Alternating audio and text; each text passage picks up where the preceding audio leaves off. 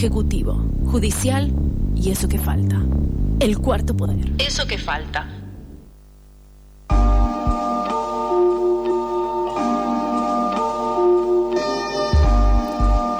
33 minutos pasan de las 14 horas. La temperatura es de 17 grados 1 en la ciudad de Buenos Aires.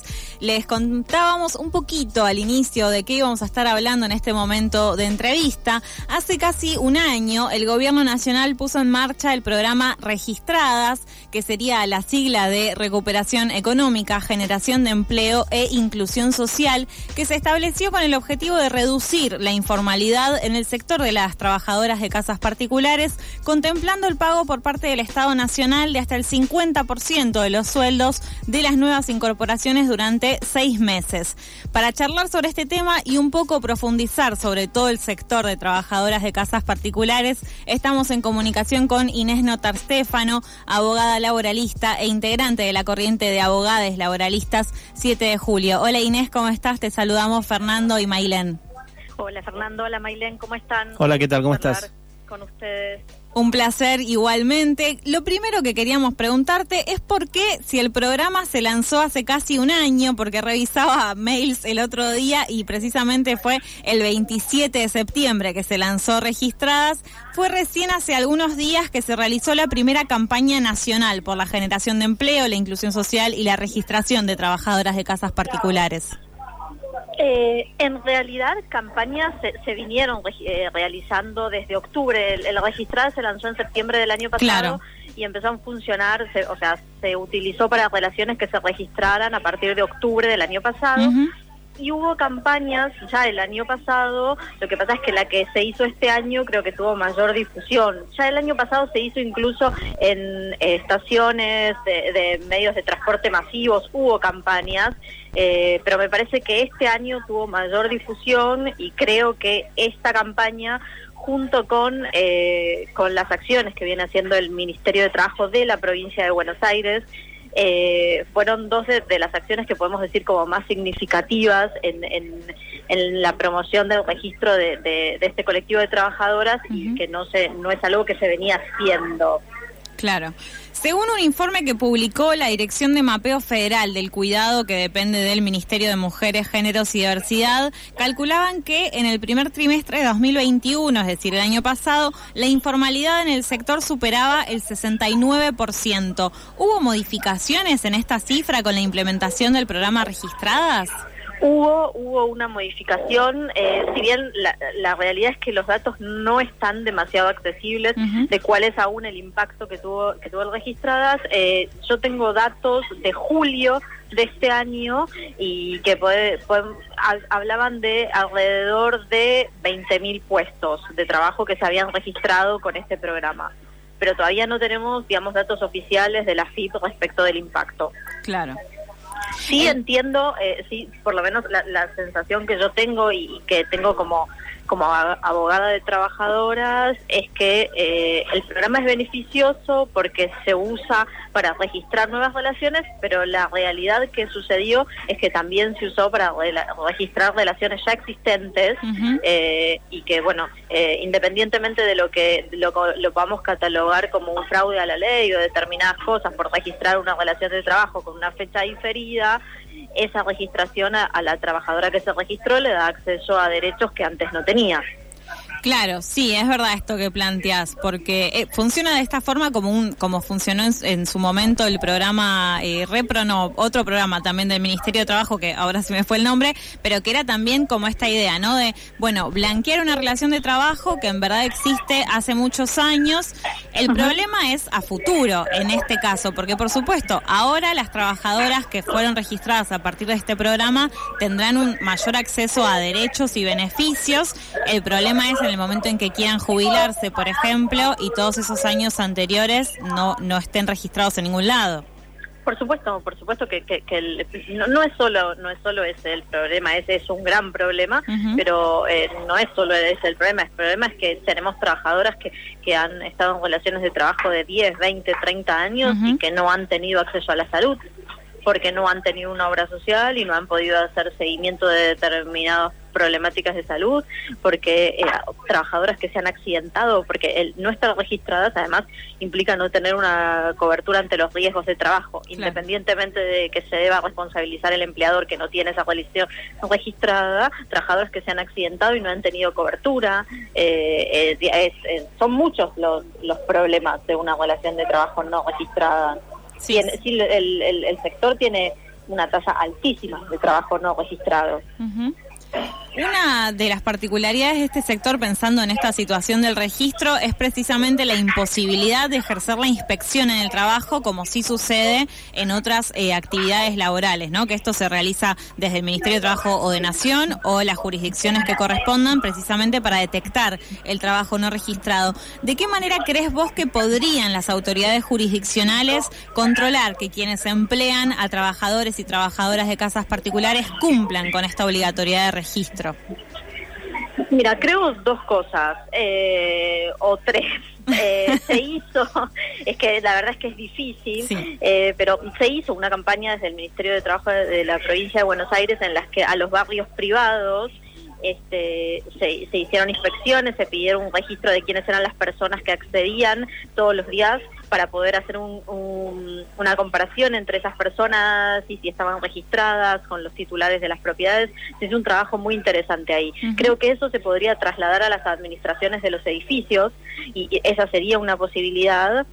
Eh, después creo que también hay que hay que plantearse por qué este es un tipo de trabajo donde otras multas que existen en el derecho del trabajo y que se aplican a la no registración de otros trabajadores no se aplican creo que, que tener un, eh, tendría un impacto eh, eh, si se sancionara con multas económicas altas. Y después habrá que ver cómo se desarma el consenso social que existe actualmente y que permite la precarización y la explotación de este colectivo de trabajadoras. Porque le, le, podemos pedir mucho al Estado, pero hay que desarmar esa posibilidad que tienen empleadores y empleadoras de tener una persona trabajando adentro de su casa y que esa relación no esté registrada. Sí, sin dudas. Eh, me gusta, bueno, me gusta, me parece interesante esto que mencionabas de esta eh, actividad que tomaron desde la provincia de Buenos Aires. Lo que pensaba es también algo que recién mencionaste, de, que no hay multas igual establecidas en la ley 26844 y que entonces en ese sentido es para qué se llevó adelante esta especie de campaña o de no sé, de, como de relevamiento, digo, ¿con qué fin, o sea, de qué forma después el Estado provincial va a poder hacer uso de esas estadísticas tomadas? No, digamos, cuando yo me refiero a que no hay multas, la 26844 prevé una multa y es que si yo tengo una Sí, al momento de la indemnización. Sí, al momento de la indemnización. O sea, prevé una multa. No no tenemos las multas que tenemos en otras relaciones que nos permitirían esto. Eh, la información, sí, digamos, si, si yo tengo un acta del Ministerio de Trabajo en el que tengo el nombre de una persona, yo eso lo puedo usar para probar una relación de trabajo. Eh, y esa trabajadora tendría esa relación probada. Por supuesto, yo entiendo el punto que va. Si no le puedo aplicar una multa, bueno, en esa política fiscal habrá que trabajar seguramente eh, habrá que trabajar para, para ver cómo hacer que, que, esto sirva para aplicar este, un poder sancionatorio, ¿no? Sí, sí, exactamente a eso iba. En varias notas y publicaciones que realizaste y que venís realizando, hablas de la baja tasa de sindicalización de este sector. ¿Cuáles son los factores que inciden en esta cifra tan baja? Mira, eh, primero hay una cosa que tiene que ver con la atomización y es que cada trabajadora trabaja en un domicilio diferente y entonces esto genera enormes dificultades al, al momento de realizar asambleas, al momento de realizar reuniones, incluso al momento de realizar medidas de fuerza, al momento de realizar una huelga es muy difícil porque cada trabajadora está en un domicilio. Entonces esto complica mucho la situación, complica mucho la situación de la afiliación porque las trabajadoras no tienen conocimiento justamente porque no ejercen el derecho colectivo, que sería la, posibilidad de hacerlo. Después creo que, que, que sucedan otra serie de, factores que inciden en esto y que tienen que ver con, con, la falta de tiempo, con este, los escasos recursos para dedicar tiempo a, sindicalizarse y por otro lado también tiene que ver con, con cierto poder de coacción que ejercen los empleadores sobre sus trabajadoras al momento de que estas manifiesten cualquier tipo de intención de acercarse al sindicato. Eh, me parece que son varias cosas las que se dan ahí y que ahí hay una punta muy interesante eh, para empezar a, desarmar esta, esta tasa tan alta de trabajo no registrado. Eh, aquí te habla Fernando Bogado, no sé si me escuchas bien. Sí, te escucho, Fernando. Ah, genial. Te quiero hacer una pregunta. Los índices de, los últimos tiempos están dando una cantidad de, mal o bien de, empleo que ha crecido. Como vos bien señalás, es muy difícil tener un seguimiento de todo lo que es el empleo no registrado. Pero se sabe un poco que, esos números, digo, el gran matiz que tienen es que por ahí no contemplan el hecho de que hay personas que tienen un trabajo registrado, un trabajo que no está registrado y los dos conviven a lo largo de una semana laboral que se hace cada vez más extensa porque si bien hay muchos trabajadores más o menos en, actividad, lo que no rinde es el sueldo.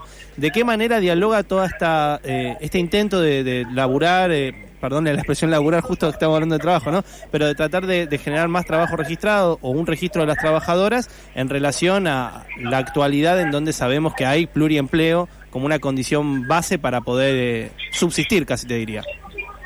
Mira, em, me parece que, en este sector se dan varias particularidades y a lo mejor en algún momento hay que realizar un ajuste eh, eh, en la ley o una modificación en la ley respecto de esto, porque conviven estas trabajadoras que tienen ese pluriempleo, como bien vos mencionás, pero también hay otras trabajadoras que tienen una sola relación de trabajo de muchas horas diarias, incluso hay muchas trabajadoras, aunque uno crea que no, hay muchas trabajadoras que trabajan en la modalidad sin retiro, eh, y entonces creo que también ahí está eh, el tema de los derechos colectivos. Creo que hay que seguir fortaleciendo la organización sindical, porque la clave para que esto mejore es que el reconocimiento social de las tareas de cuidado se vea reflejado en la mejora de los salarios de estas trabajadoras para que muchas tengan que dejar de pluritrabajar y para que muchas otras puedan acceder a un salario más digno y entonces dejar de trabajar tanta cantidad de horas para acceder a un salario mediano.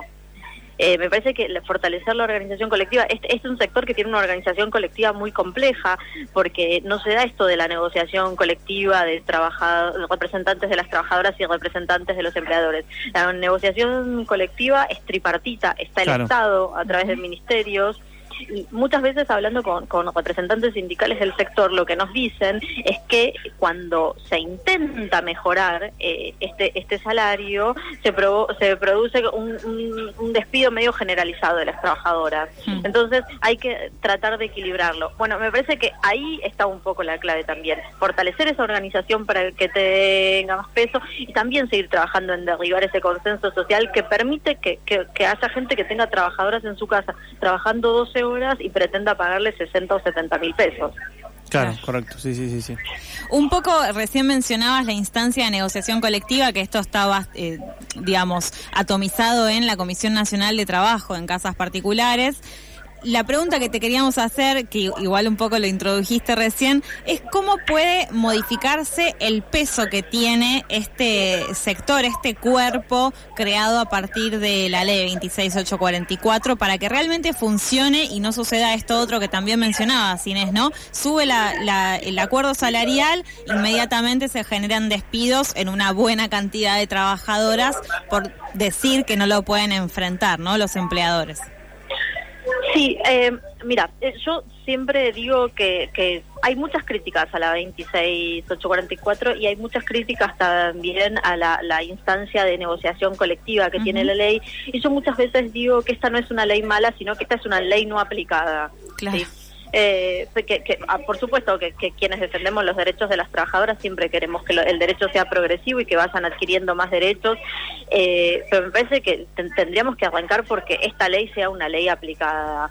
Desde que se instauró la comisión esta, hay muchas muchos avances, porque por ejemplo se empezó a pagar, el año pasado conseguimos el plus por antigüedad, se empezó a pagar un plus por zona desfavorable, hay una mesa que se sienta, de hecho, el, la última, ahora se revió la paritaria del año pasado que había cerrado el 65% y tenemos una nueva actualización del 36%. No estoy diciendo que sea suficiente para nada, eh, y de hecho si uno entra a mirar los sueldos que tienen las trabajadoras, estamos hablando de un sueldo promedio en la categoría quinta de 50 dos mil pesos y 58 mil pesos quienes hacen tareas de cuidado. No estoy diciendo que sea suficiente, estoy diciendo que tenemos algunas herramientas, entonces tenemos que hacer que se cumplan esas herramientas.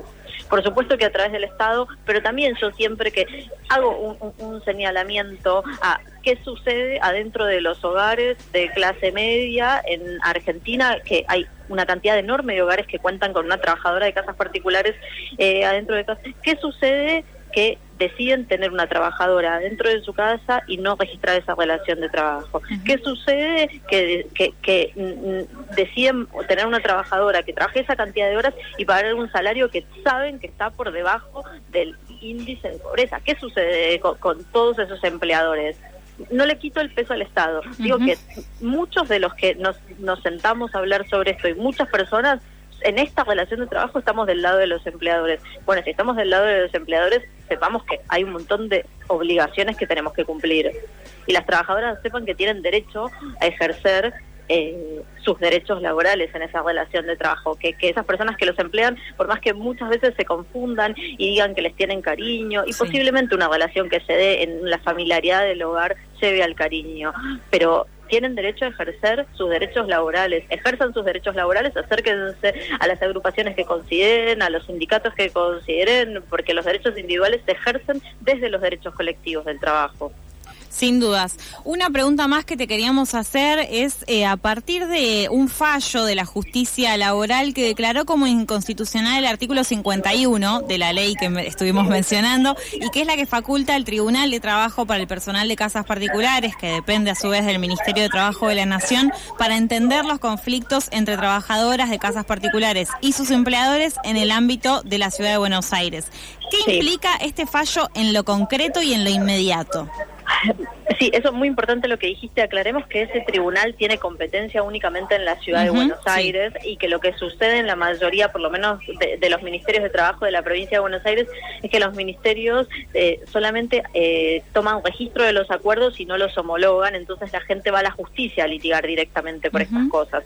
Acá en la ciudad tenemos este tribunal que, me encantaría decir que funciona bien, pero funciona muy mal.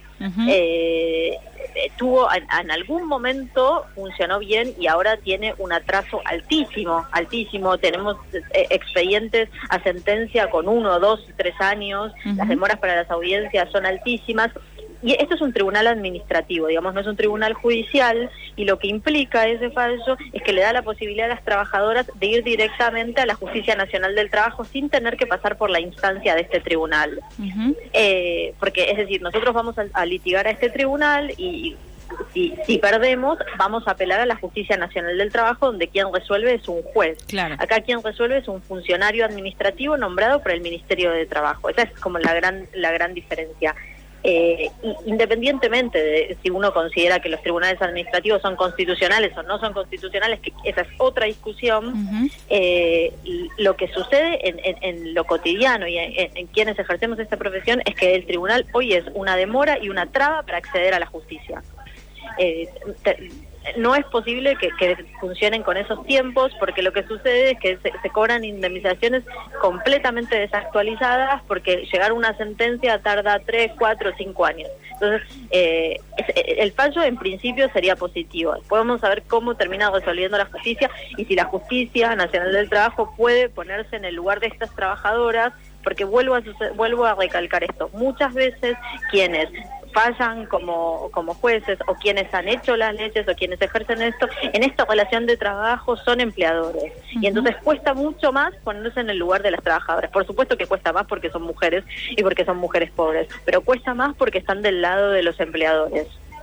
Sin dudas. Inés, muchas gracias por estos minutos con nosotros. Extrañamos un montón el micro que hacías el año pasado para eso que falta.